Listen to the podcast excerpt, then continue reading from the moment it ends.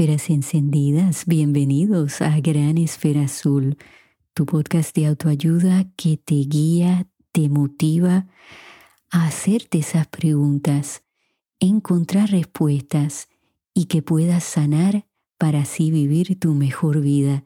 Te saluda Ana Margarita, educadora y consejera de vida. Amigos, me da muchísima alegría el poderles saludar, el poderles felicitar por este nuevo año. Espero que sea un año lleno de bendiciones, de nuevas aventuras, de mucha paz, de mucho amor y sobre todo mucha salud. Quiero disculparme que no había estado con ustedes en las pasadas dos semanas, pero como había compartido con ustedes, me enfermé del COVID-19 durante las vacaciones de acción de gracias y tuvo un resurgir durante las navidades me dio una infección muy seria en los riñones, tuve que tomar distintos antibióticos, era una infección muy agresiva y que me comenta mi doctora que pues es muy común después de haber tenido el COVID-19, sobre todo en mujeres. Así que amigos, hay que cuidarnos. Definitivamente este virus no se ha ido y tenemos que seguir tomando precauciones. Los extrañé muchísimo. Yo no soy como Bad Bunny que ayer escribió me van a extrañar. No, yo los extrañé a ustedes, claro, con el deseo que ustedes también me hayan extrañado a mí, pero me parece que hay que decir estas cosas desde un espacio de humildad y de agradecimiento porque yo no estaría aquí si ustedes no escucharan el podcast.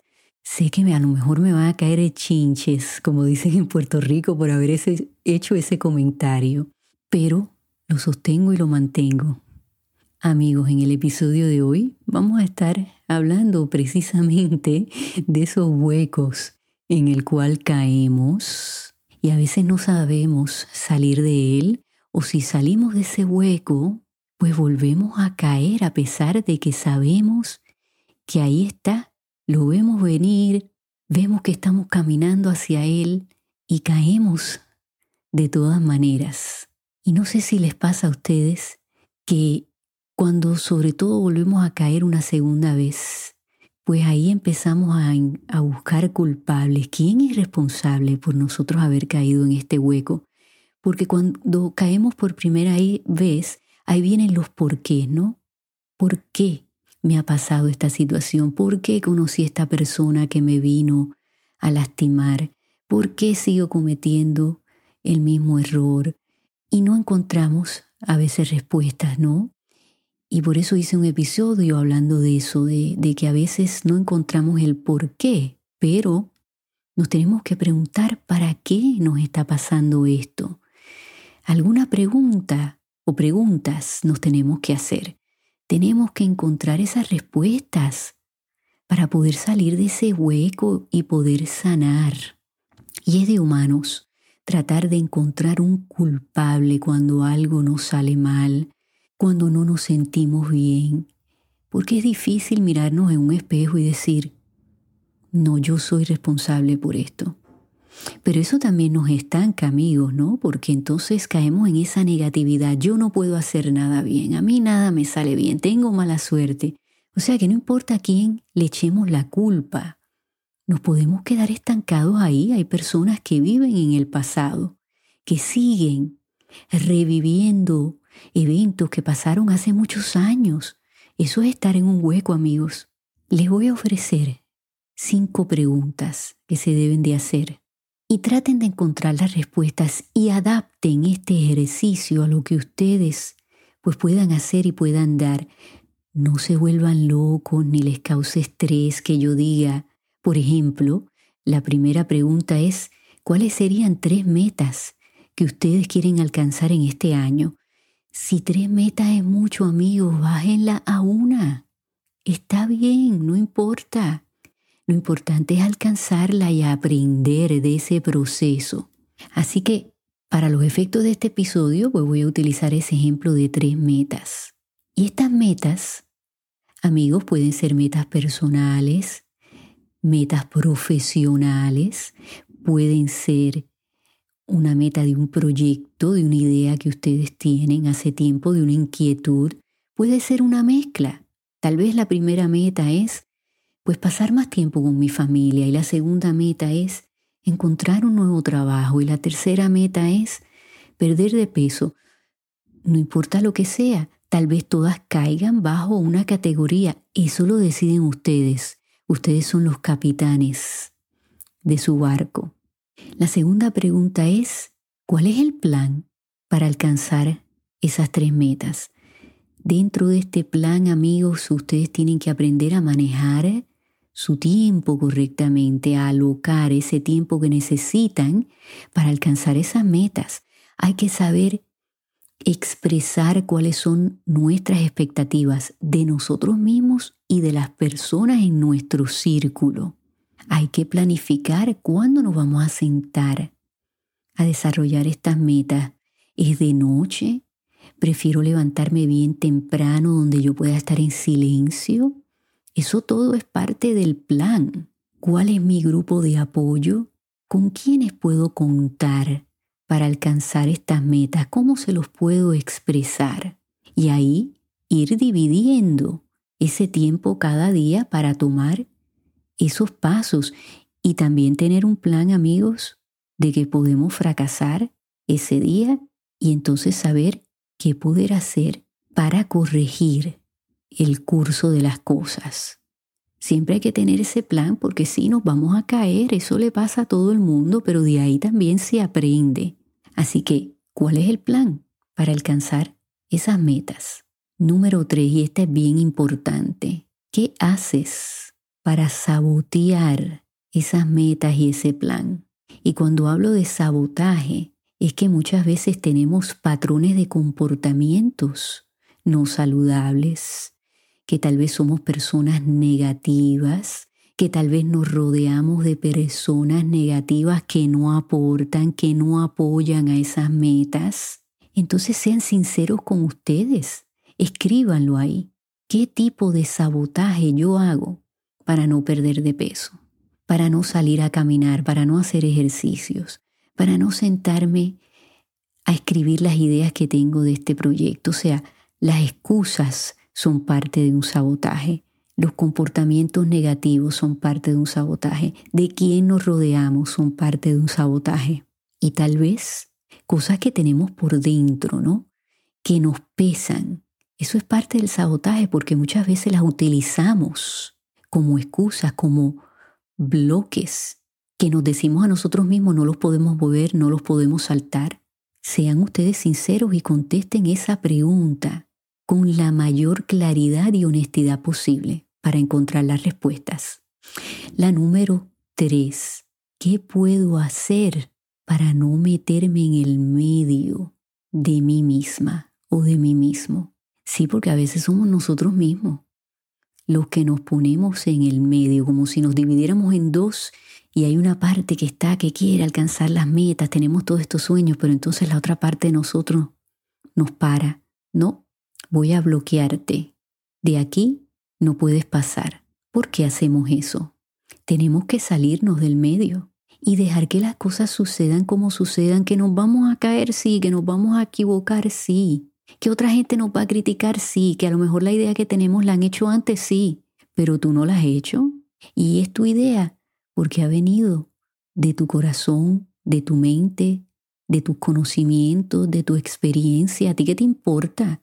Si alguien más la ha hecho, tú la vas a hacer distinta. Y las personas alrededor tuyo la van a recibir de una manera distinta. Miren, puede haber un producto, por ejemplo, no sé, los chocolates. Pues todos son chocolates, pero no a todo el mundo le gusta todos los chocolates. Vamos a escoger uno, dos, tres que nos gusten y hay otros que vamos a decir, ese no me gusta. Pero entonces las compañías que hacen chocolates tienen que dejar de hacer chocolates porque hay otros chocolates en el mercado. No, Así que no piensen de esa manera, no interrumpan su trayectoria, su proceso, ese camino que hay que andarlo. Y que van a encontrar piedras, sí, pero que no sean de ustedes. Van a encontrar bloques que hay que moverlos, sí. Van a encontrar varas que hay que brincarlas, pues sí, pero no las pongan ustedes ahí. ¿Estamos? La número cuatro. ¿Qué tenemos que hacer para estar en el equipo ganador? Que tenemos que hacer que no hicimos el año pasado y por eso no pudimos alcanzar nuestras metas. Voy a repetir eso. ¿Qué tenemos que hacer que no hicimos el año pasado para poder alcanzar esas metas? Ustedes saben cuál es la respuesta, ¿qué no hicieron? Y cuando hablo de equipo, es que muchos de nosotros pues tenemos pareja, tenemos familia, hijos, tenemos responsabilidades y tenemos que verlos no como enemigos, pero como personas que son parte de nuestro equipo. Y el que no quiera jugar y el que no quiera seguir las reglas del juego, bueno, pues ustedes tienen que expresárselo y tratar de llegar a un acuerdo, a un compromiso. Y si esas personas no aceptan esa expectativa que ustedes tienen, pues miren, hay que dejarlas a un lado hasta que ustedes alcancen esa meta. No los envuelvan. Yo quiero pensar que las personas en su equipo son personas que quieren el bienestar para ustedes, que los quieren de verdad. Ustedes saben quiénes son esas personas. Las demás, vamos a dejarlas a un lado. Si no lo entienden, no lo aceptan eso es problema de ellos. No utilicen eso de excusa para no alcanzar sus metas. ¿Qué no hicieron el año pasado? Escríbanlo ahí. El papel aguanta todo, pero después que lo escriban, procesen esa información y digan qué tengo que hacer para poder tomar pasos hacia adelante y no hacia atrás. Porque obviamente lo que hicieron que no funcionó pues miren, probablemente no va a funcionar en este nuevo año. Si lo hicieron muchas veces y volvieron a caer en el hueco, amigos, no funciona. A eso hay que decirle negativo. ¿Qué pueden hacer ahora para dar esos pasos hacia adelante? La número cinco, ¿qué podemos hacer para ser consistentes? Hice un episodio no sé si fue el año pasado o el año anterior, que se llamó La clave del éxito. La clave del éxito es ser consistente. Si no somos consistentes, vamos a fracasar. Y la consistencia es una práctica, como todo en la vida. Tenemos que organizarnos. Eso es una práctica. Tenemos que saber manejar nuestro tiempo. Eso es una práctica tenemos que saber cómo expresarnos. Eso es una práctica. Porque muchas de estas cosas, amigos, pues no las aprendimos correctamente, entonces se nos hacen difíciles. Vamos a aceptar eso. Tal vez tuvimos papás que no nos enseñaron a expresarnos correctamente porque ellos no lo aprendieron así. Pero ustedes rompan ese, ese círculo vicioso. Vayan expresando poquito a poquito lo que necesitan, vayan dando esos pasitos, no hay que dar un pasote, no, pero sí hay que ser consistentes. Si ayer di un pasito, hoy doy otro. ¿Ven? No es el tamaño de las cosas y la grandeza de las cosas, es el hacerlo. Y si no lo hicimos bien, bueno, pues mañana damos otro pasito corrigiendo lo que no funcionó.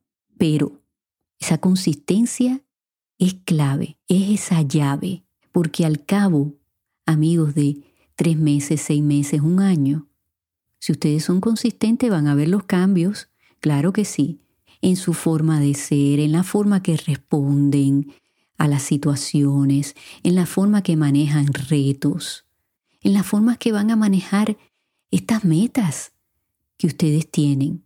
Y esa es la idea, que no haya una interrupción sino que sigamos cosechando y a medida ir haciendo esos cambios para podernos transformar. ¿Qué les parece amigos? Espero que los haya ayudado con toda esta información a hacerse esas preguntas importantes, a buscar esas respuestas. Creo que en eso me voy a enfocar este año por cartas que he recibido de ustedes, comentarios que me han hecho eh, personas que, que se han encontrado conmigo. Yo creo que estamos en un momento de preguntas. Estamos en un momento que necesitamos esa respuesta. Muchas cosas no nos hacen sentido, ¿verdad que sí?